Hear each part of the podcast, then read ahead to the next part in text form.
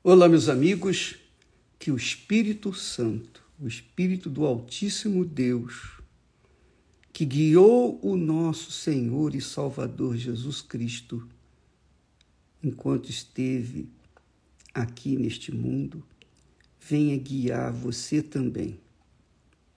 Venha guiar os seus pensamentos, venha conduzir a sua vida de acordo com a vontade dele, não de acordo com a sua vontade.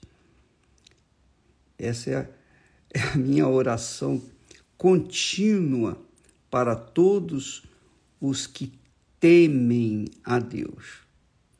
E ainda, falando sobre nossa meditação sobre o rico e Lázaro, nós temos nesse relato bíblico, aliás, relato que somente uma pessoa poderia relatar esse fato que aconteceu lá na Babilônia quando os judeus de Jerusalém foram confinados até aquele país sob a, sob a, a direção de Nabucodonosor. Então, naquela altura, alguns, algumas pessoas ricas se deram bem, as pessoas pobres se deram mal.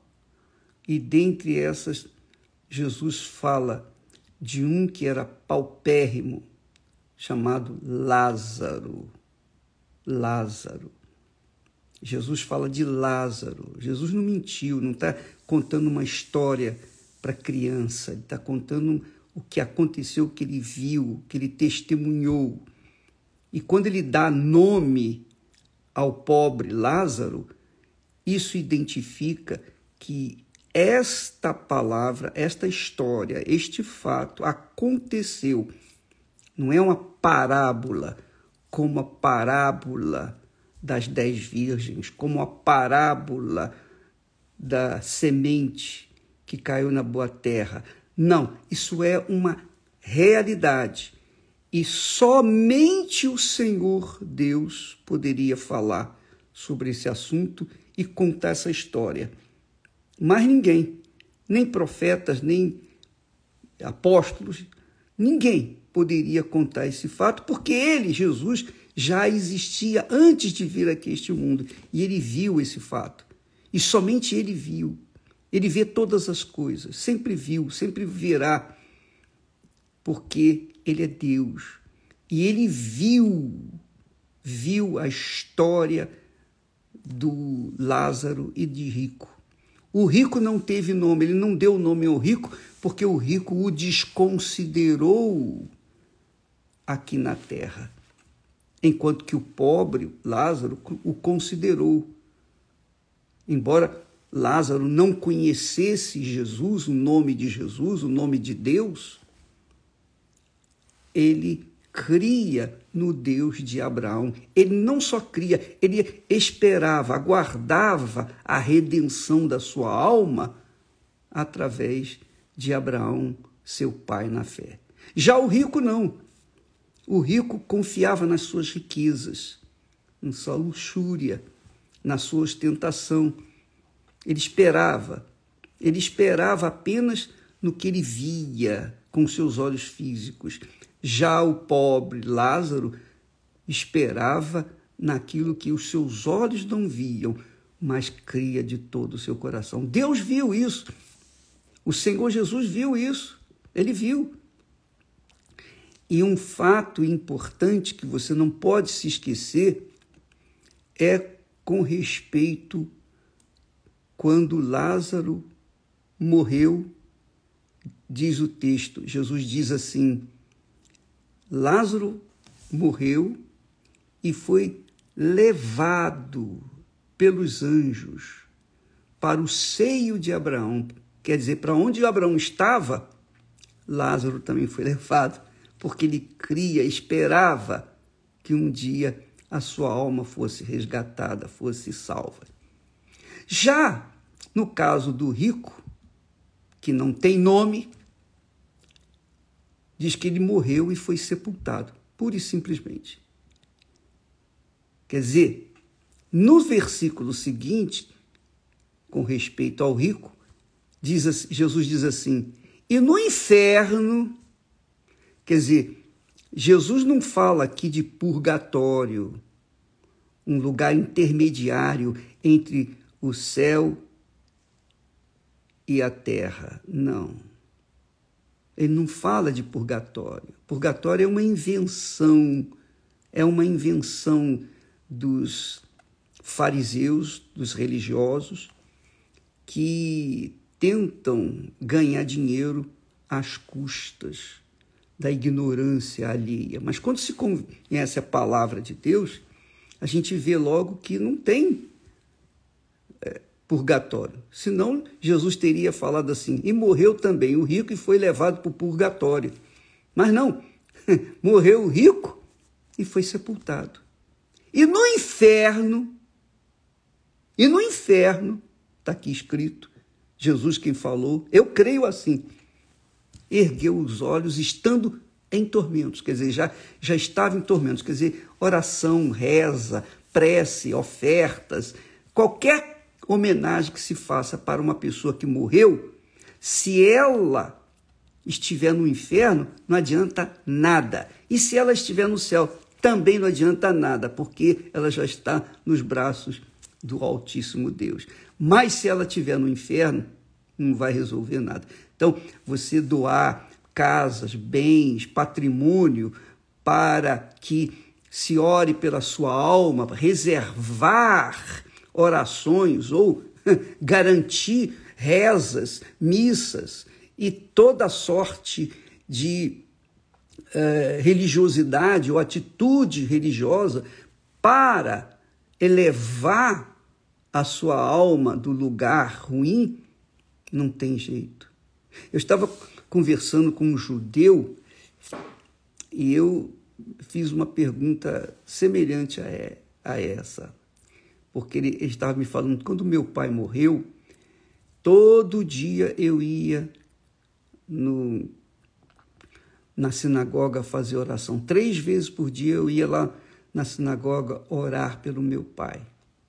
Três vezes por durante um ano. Aí eu perguntei, mas pra, por quê? essa oração. Não, porque eu queria que a alma dele estivesse em paz. Mas como? Ele disse: não, a gente crê que quando uma pessoa morre, a alma fica num determinado local. E depois, conforme as nossas orações, ela vai subindo, subindo, subindo. Aí eu perguntei, mas subindo para onde? Não, vai subindo, vai subindo. Ele não soube me responder. Infelizmente, coitado. É a falta de conhecimento bíblico que faz as pessoas sofrerem, sofrer, gemerem. Por isso que está escrito: o meu povo sofre por conta da, da falta de conhecimento da minha palavra. Mas eu estou falando aqui do, desse caso que Jesus citou, desse fato que Jesus, não é parábola, não. Fato, é uma realidade. Para que você, amiga e amigo, venha avaliar a sua alma, a sua condição espiritual. Venha pesar a sua alma. Se você tem na sua consciência um peso, o peso do pecado, você não tem certeza da sua salvação, então é bom que enquanto você estiver viva, vivo, você venha se autoanalisar para que você tome uma decisão.